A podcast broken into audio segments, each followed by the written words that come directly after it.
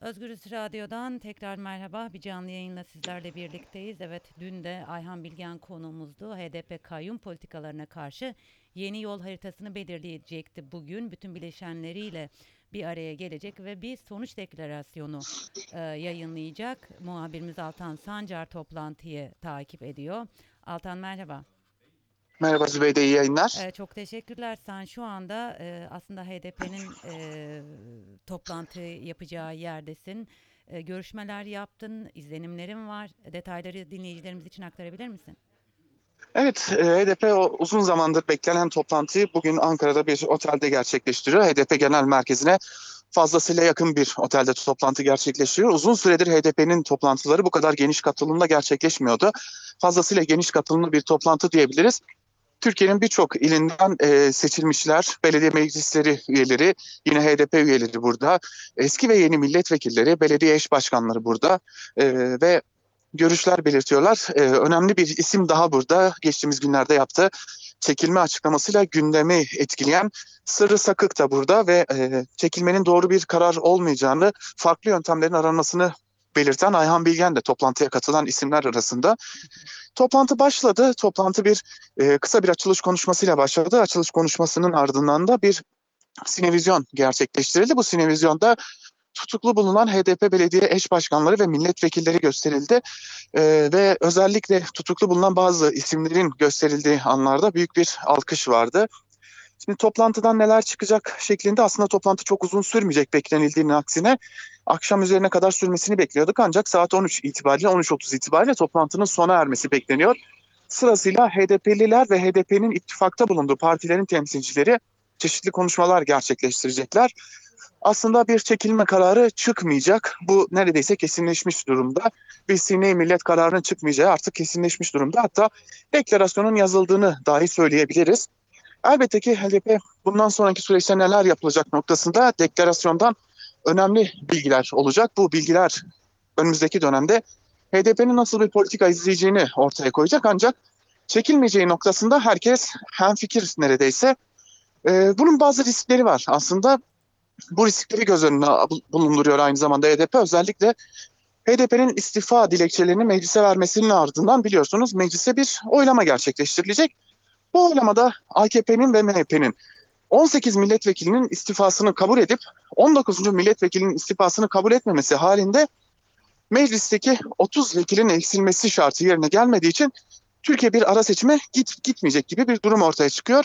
Bu risk önemli bir faktör olduğu için en azından şu an itibariyle sine millet gibi bir tartışma bulunmuyor HDP'nin gündeminde. Tabii bunun dışında belediye eş başkanlarının istifası ya da belediye meclis üyeleri, il genel meclis üyelerinin istifaları da söz konusu olmayacak. Ancak HDP bundan sonraki süreç içerisinde önemli adımlar atacak. Bu deklarasyon biraz da onu içerecek. Aslında HDP için bu sürecin bir e, yol haritası açıklanması olarak belirtim, e, nitelendiğini belirtmekte fayda var. Ee, peki aslında dün e, Ayhan Bilgen'de e, iki gün önce Sırrı Sakık'ta programımızda e, HDP'nin politika üretme noktasında aslında yetersiz kaldığını, bir öz eleştiri durumu var mı? Yani HDP nasıl bir öz eleştiri sundu bu, bugün ya da sunacak?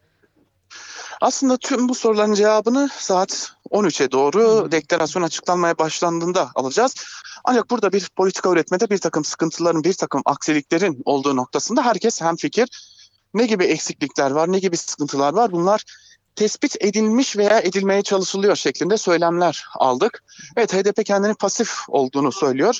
Ancak bu pasif durumun e, aktif bir mücadele sürecine evrilebileceğine dair de önemli söylemler ortaya çıktı. Tabii tüm bunlar deklarasyon ile belli olacak. Neler olabilir ihtimali üzerine biraz sohbet ettiğimizde henüz kesinleşmemiş bir ihtimal olarak biliyorsunuz Türkiye'de artık bir ittifak yasası var. Ve bu ittifak yasası e, Türkiye'nin siyasetini derinden etkileyen bir durum. HDP bileşenleriyle bir parti. Sadece bir Kürt partisi değil bunu sık sık vurguluyorlar. Bir Türkiye partisi olduğunu vurguluyor HDP.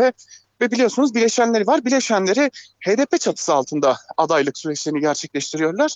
Ancak önümüzdeki dönemde tabii kesinleşmemiş olmakla birlikte şöylesi bir durumun ortaya çıkma ihtimalinden söz ediliyor. İttifak yasasına dayanarak HDP'nin bileşenlerinin HDP çatısı altında değil de kendi partilerinden seçime girmeleri gibi bir durum söz konusu olabilir.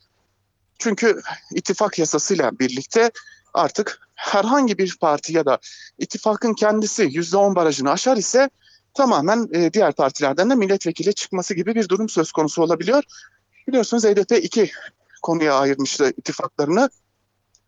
Türkiye İttifakı ve Kürdistan İttifak diye e, bu konuyu bu diğer ittifak bileşenleriyle de konuşacak ve buna göre bir yol haritası çıkabilir. Yani karşımızda ilerleyen dönemlerde üçüncü bir ittifakın olma ihtimali güçleniyor. Tabii ilerleyen süreçlerde ne gelecek ne götürecek göreceğiz ancak Türkiye üçüncü bir ittifakla karşı karşıya da kalabilir. Aslında Altan söylediklerini kısaca e, toparlayacak olursak sini millet ve çekilme söz konusu değil. En azından şu noktada HDP yeni bir yol haritası belirleyecek, önemli adımlar atacak ve üçüncü bir ittifak söz konusu olabilir diyorsun.